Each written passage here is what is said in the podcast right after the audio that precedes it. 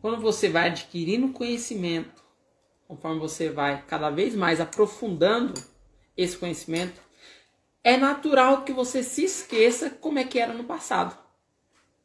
Como é que era você no passado, como você tinha aquela visão. Isso é ruim, isso é péssimo. Eu tive um professor uma vez, um excelente professor, de matemática.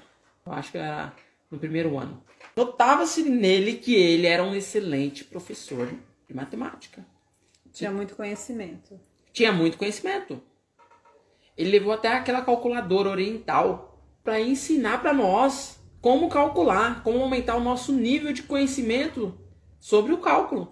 Só que a turma de escola pública não é a mesma coisa de uma escola particular ou de faculdade, que ele também era professor de faculdade. As pessoas tinham um nível, quando ele entrou o nível caiu. E é claro, nós estamos falando de adolescente, né? Não, pode, não podemos falar a culpa inteiramente dele. Não foi.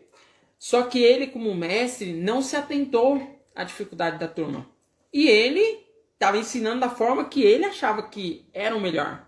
Ele se esqueceu como é que era começar é, do zero, sem saber. E fizeram meio que um motim, né? Levaram para a diretoria e trocaram de professor na sala. E a média da sala aumentou, por incrível que pareça. Eu não sei se foi porque após os adolescentes se juntarem e, e ter trocado de professor, ter que mostrar resultado. É, tem isso também. Tem isso também. Ou se realmente a forma dele explicar era difícil. Eu tenho comigo que a forma que ele explicava era uma forma muito acadêmica. Era um nível muito acima.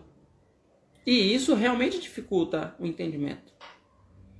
Então, tem essa maldição do conhecimento, que você já sabe, você tem propriedade para falar sobre aquilo, só que você acredita que aquela pessoa também está na mesma sintonia que você.